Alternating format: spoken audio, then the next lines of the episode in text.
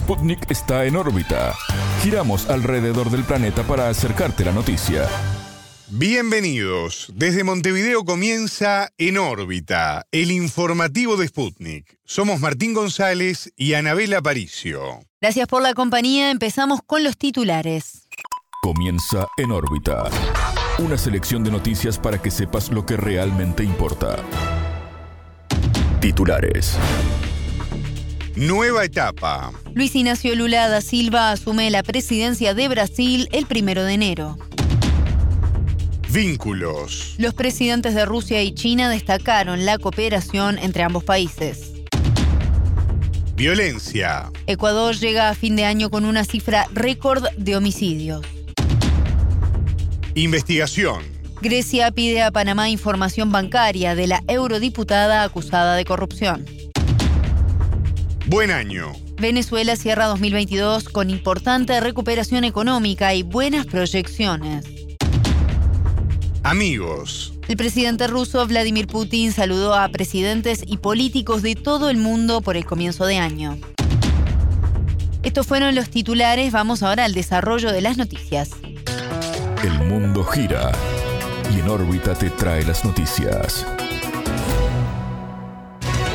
Noticias. Año nuevo, presidente nuevo. En Brasil, Luis Ignacio Lula da Silva comienza su periodo este domingo primero de enero. El evento artístico empezará a las 10 de la mañana y se extenderá hasta la madrugada del 2 de enero. En el Festival del Futuro, como fue llamado, participarán más de 60 artistas en dos escenarios ubicados al costado de la explanada de los ministerios. Lula llegará por esa avenida, la principal de Brasilia, hasta la Plaza de los Tres Poderes. Las medidas de seguridad son extremadas debido al intento de atentado en el aeropuerto del sábado 24 de diciembre, protagonizado por un militante bolsonarista. La justicia autorizó el despliegue de la Fuerza Nacional para reforzar el cuerpo policial regional y se suprimió el permiso para portar armas hasta el lunes 2. Sobre el tema, en órbita conversó con el politólogo brasilero Clayton Mendonça Cunha Filho. Están investigando, por ejemplo, quién habrá financiado, porque, por ejemplo, él también ha dicho haber gastado 160 mil reales en armamento y municiones y la renta que él tenía por su fuente de, de, ingresos, el gerente de una gasolinera, no serían compatibles con, con, tamaño gasto, ¿no? Es una situación bastante tensionada, ¿no? Es una situación inédita en Brasil desde hace mucho tiempo, desde finales de la dictadura militar, que no tenían ahí un movimiento terrorista de extrema derecha, que es lo que es esto que ahora eh, estamos viendo. Para llegar al poder por tercera vez, Lula armó una gran alianza con partidos de todo el espectro político, incluyendo a los de centro, derecha y derecha. El jueves 29 terminó de definir el gabinete que incluye al exdiputado Juscelino Filio, del Partido Unión Brasil, como encargado de la cartera de comunicaciones. En 2016, Filio votó a favor de la destitución de Dilma Rousseff y saludó la prisión de Lula en 2019 si bien ya más o menos esperaba que partidos como el Unión Brasil, como el PSD y el MDB fueran anunciados en el ministerio, causó algunas críticas vinieron desde movimientos sociales por poner el Ministerio de Comunicaciones como uno de los ministerios a un partido de la derecha. ¿no? Justamente teniendo en cuenta todo lo que la comunicación representa hoy día, ¿no? el papel que tuvieron las redes sociales en la elección del Bolsonaro en el 2018 y lo que costó a la izquierda aprender a manejarse en esas cosas ahora, en esas elecciones. ¿no? Entonces eso sí causó un cierto espanto, hubo críticas eh, que siguen, ¿no? pero al final se confirmó la indicación a ese ministerio. Los otros, eh, más de lo mismo, ¿no? Entonces, eh, transportes en los gobiernos anteriores de Lula ya habían estado con el MDD, por ejemplo, con el PSD. Entonces, habrá que ver cómo eso va a incidir en, el programa de, que Lula pretende implementar, ¿no? Las contradicciones que atrae. En el Congreso, la izquierda no alcanza la mayoría simple, por lo que las negociaciones también serán imprescindibles solo la izquierda y centro izquierda juntas no llegan ni cercano a tener una mayoría simple en el Congreso, ¿no? Entonces, para garantizar una base de apoyo mínima, habría que pactar con esos partidos. Pero como dije, eso seguramente traerá algunas contradicciones, ¿no? Entonces habrá que ver el impacto que podrá tener en las votaciones mismas eh, en el Congreso. Y hay que recordar que, por ejemplo, también Dilma, cuando sufrió el impeachment, que la alejaron, supuestamente contaba con el voto de algunos de esos partidos de derecha, de centro derecha, que sin embargo votaron en favor de su destitución. Escuchábamos al politólogo brasilero Clayton Mendonça Cunha Filho.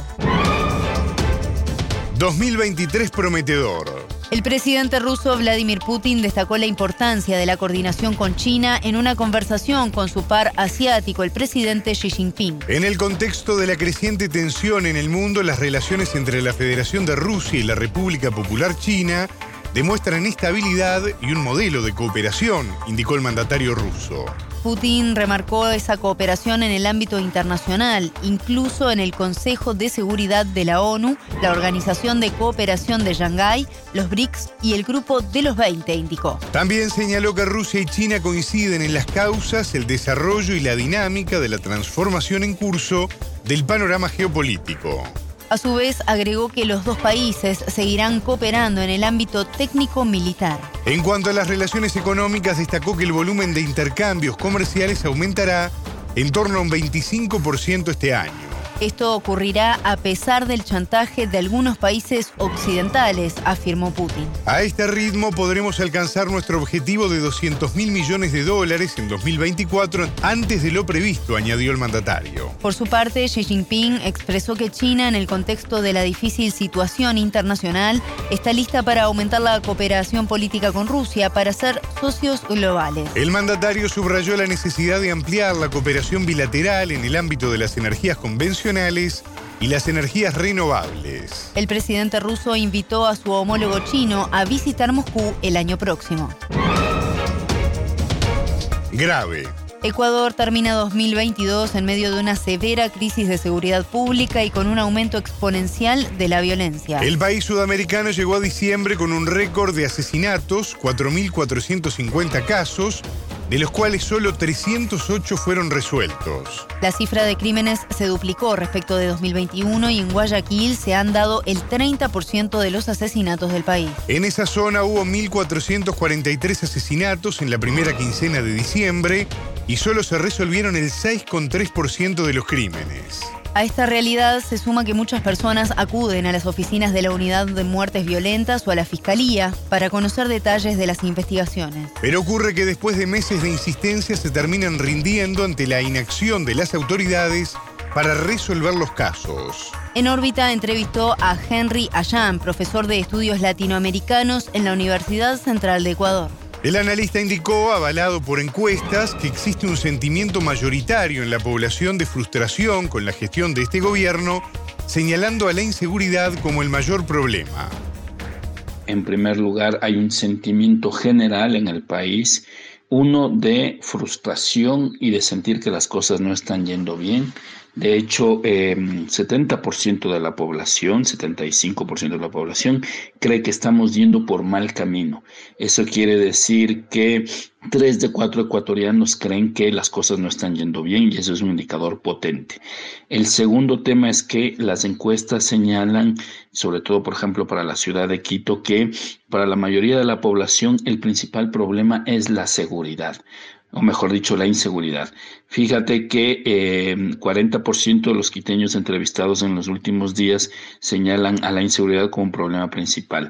Y el tema del transporte público, la movilidad o el empleo están de largo como una de las preocupaciones que tienen menor calado.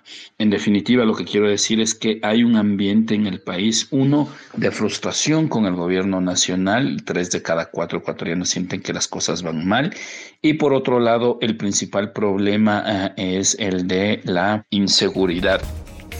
Consultado sobre el funcionamiento de la unidad de muertes violentas y de la Fiscalía, el analista transmitió su preocupación por la situación. Y señaló que ante la destrucción de la institucionalidad, iniciada por Lenín Moreno y profundizada por el gobierno de Guillermo Lazo, no se puede esperar otro resultado.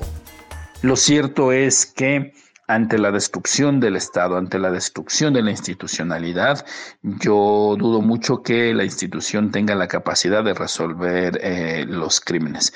Ahora bien, Aquí hay otro dato importante. Por fuentes eh, oficiales y, cercanas, sé que, por ejemplo, en muchas instituciones públicas vinculadas al sistema de justicia, ni siquiera tienen papel ni impresoras para poder realizar los trámites. Supongo también y deduzco que lo mismo sucede eh, en otras instituciones públicas.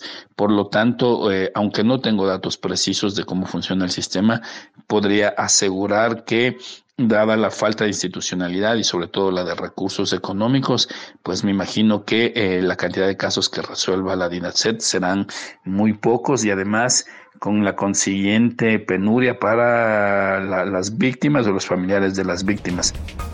Para Jan, la ausencia de planes por parte del gobierno hace imposible avisorar una salida a la crisis que está instalada la solución a, los problemas de inseguridad y violencia, pues no las veo a corto plazo. No hay ningún tipo de plan político, ni económico, ni social por parte del gobierno para enfrentar el problema de la inseguridad. Tengo la impresión de que el gobierno está ha planteado, digamos, una especie de política que que muchos le denominan la política de la muerte, es decir, no tomar ninguna medida pública y dejar que eh, por un lado, digamos, eh, los delincuentes o los probables delincuentes eh, se maten entre sí en las cárceles y por lo tanto, digamos, no veo claro que se quiere enfrentar a la delincuencia. El otro tema importante es que la única propuesta que ha realizado el señor Lazo es esta de llamar a una consulta popular en donde se pregunta a la población si los militares pueden intervenir o no en el combate a la delincuencia. Como he señalado, se trata de una pregunta tramposa porque pues no necesitamos una consulta popular para que los militares salgan a las calles y controlen a la delincuencia. Por último, eh, no existe planes, hay un desbaratamiento de la institucionalidad. En conclusión, creo que la única forma de eh, combatir eh, el tema de la inseguridad y la violencia en el país pasa por reconstruir el Estado. Escuchábamos a Henry Ayam, profesor de estudios latinoamericanos en la Universidad Central de Ecuador. Investigación.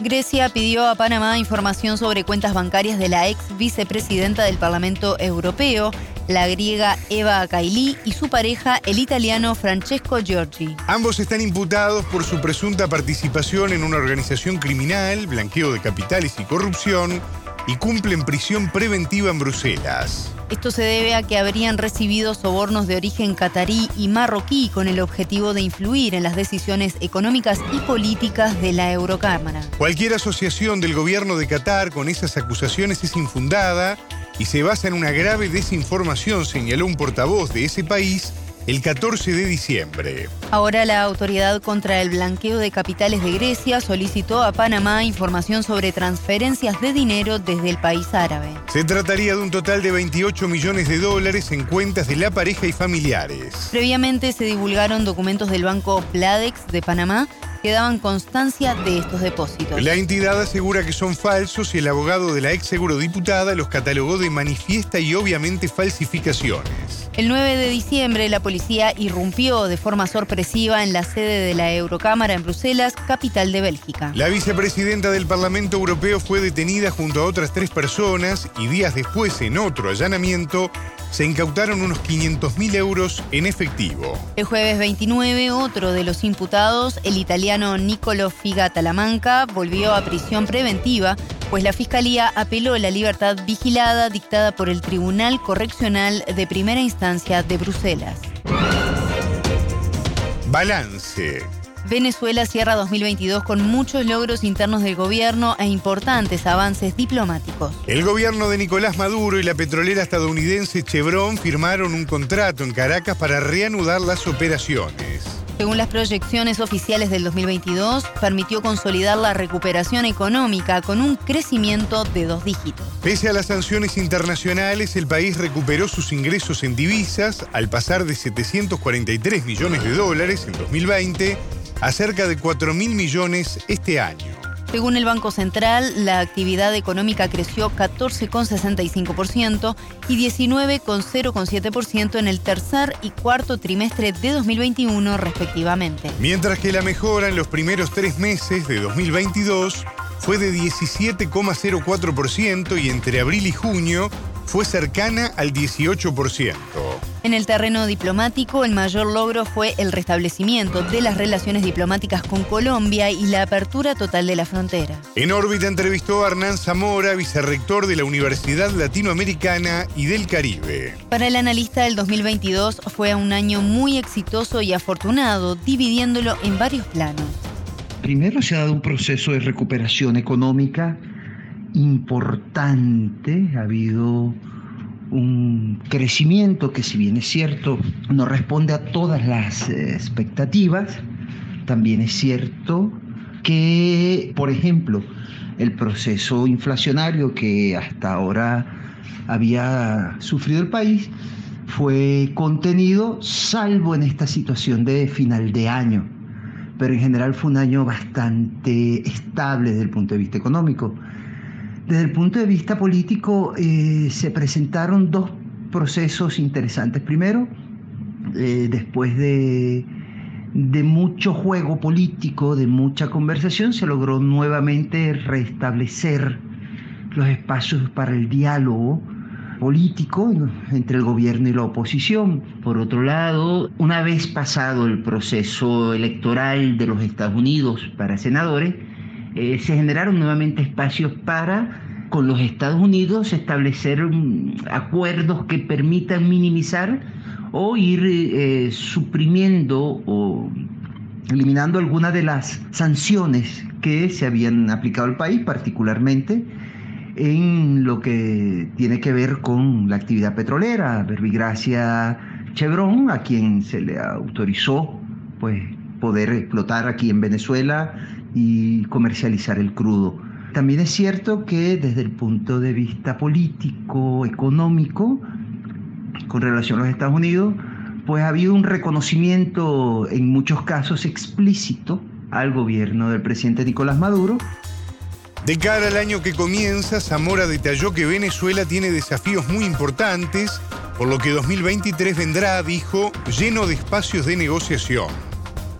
Primero, lograr la estabilización desde el punto de vista económico, dado que este último mes del año 2022, toda la estabilidad económica fue golpeada con un proceso inflacionario de más del 25% que afectó directamente a los venezolanos y venezolanas en el bolsillo. Y por supuesto cambió las percepciones y las aspiraciones de la gente para este, estas fiestas.